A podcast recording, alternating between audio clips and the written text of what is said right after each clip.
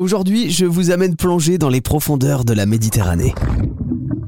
On pousse les portes de l'aquarium scientifique de Banyuls. À la base, il y avait un aquarium en fait qui a été créé euh, quelques années après le laboratoire. Donc le laboratoire, il a été ouvert en 1882 et l'aquarium a été ouvert en 1885.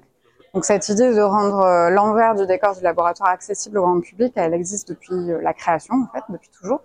Donc c'est un peu cette idée-là qu'on perpétue ici dans ce nouveau bâtiment qui a été inauguré fin 2017. Donc là, on est dans la première partie, c'est pas encore l'aquarium. Cette partie-là, c'est une partie un peu plus musée, euh, justement sur l'histoire de ce laboratoire qui existe depuis très très longtemps et euh, où on présente en fait, on met les bases en fait de voilà, qu'est-ce que c'est que ce laboratoire, quel est son but, quelles sont les recherches qui y sont menées et euh, pourquoi il se trouve ici, etc., etc.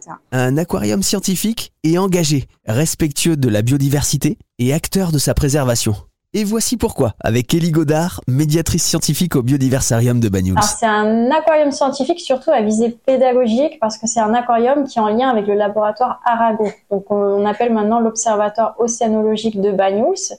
Et c'est un aquarium scientifique et pas forcément ludique parce qu'on a beaucoup d'explications sur les sciences qui sont faites au laboratoire, les recherches, on accueille aussi des scolaires tout le long de l'année, que ce soit de petites sections jusqu'à même lycée. On fait des ateliers pédagogiques sur euh, les pollutions plastiques, euh, sur le changement climatique, sur euh, tout ce qui est classification des poissons avec le mérou, par exemple, comment compter le mérou.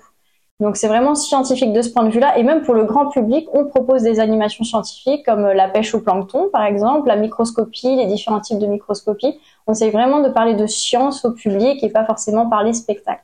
D'où le terme aquarium scientifique. Exactement, c'est pas montrer des poissons pour montrer des poissons. On n'a pas de poissons spectaculaires, c'est-à-dire qu'on n'a pas de gros requins, on n'a pas de tortues non plus. On a beaucoup de juvéniles, donc de petits, qu'on relâche en mer par la suite. L'aquarium scientifique de Banyuls qui est engagé dans la sauvegarde de la biodiversité marine. Si ça vous dit de voir à quoi ça ressemble, je vous conseille d'aller faire un petit tour sur biodiversarium.fr.